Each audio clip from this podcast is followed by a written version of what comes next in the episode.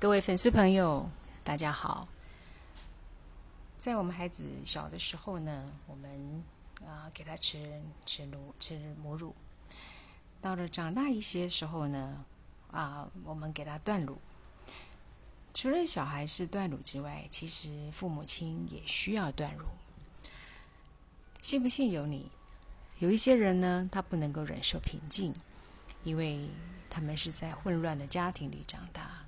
他们所知道的成长就是激动跟焦虑。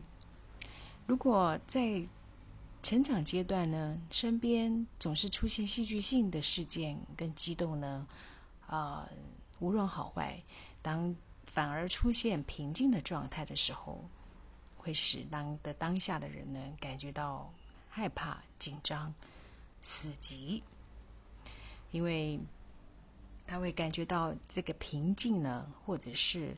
满足呢，会导致他出现一种身份上面的认同危机。当他平静下来的时候，他会紧张的去思考：我是谁？这个现在目前是好的吗？信不信由你啊！昨天我看到这一篇文章呢，有一点吓到，但是深思之后呢。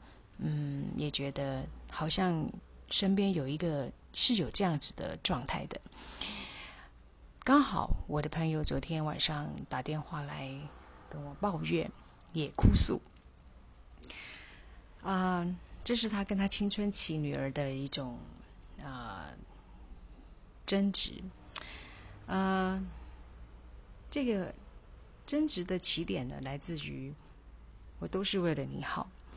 这句话呢，常常父母亲都会会对孩子说，但是啊，我也想过，我我在小时候，我的妈妈好像也常常跟我这样说，但是啊，我记得我当下的一种感觉是，你这么不信任我吗？嗯，我似乎不被你尊重，嗯，因为呃自己有一个这样子的一个体验呢，所以呢，我。基本上不太跟我的孩子说，我都是为了你好。啊，我觉得这个样子有一点把一些啊重担啊，好像从我的话里面背在他的身上的一种压力。Well，我的好朋友呢，跟他青春期的女儿呢，在为了这个，比如说未来的追求啦，这个理想啦等等争执，那整个家呢，就从安静。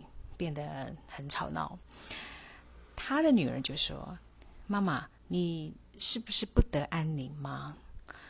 我的朋友说：“我们家很开放啊，我希望你可以提出来跟我们分享，跟讨讨论一些你未来的一些追求，我们也可以给你一些意见嘛，等等等等。”啊，他的女儿说。妈，不是每一个人都能够在开放的状态之下感受到舒服自在，以至于他可以开放式的表达他所想讲的话。我其实还蛮认同他女儿说的话的，因着昨天也看到了这篇讯息。嗯，我的朋友呢，他在电话上呢非常的激动，甚至是焦虑。嗯。呃，在过去呢，我们可能会呃急着给一些意见啊，给他一些帮助，或者是分散他的思想等等的，就是那种有质有量有多闻的朋友那一款。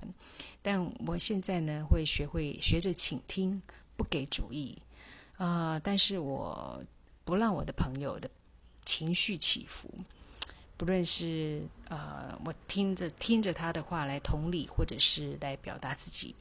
嗯，因为在他激动跟焦虑的忧郁之后呢，我想他要追求的应该不是让这些负面情绪不见，而是我应该是要帮助他把他的情绪回到平静的状态。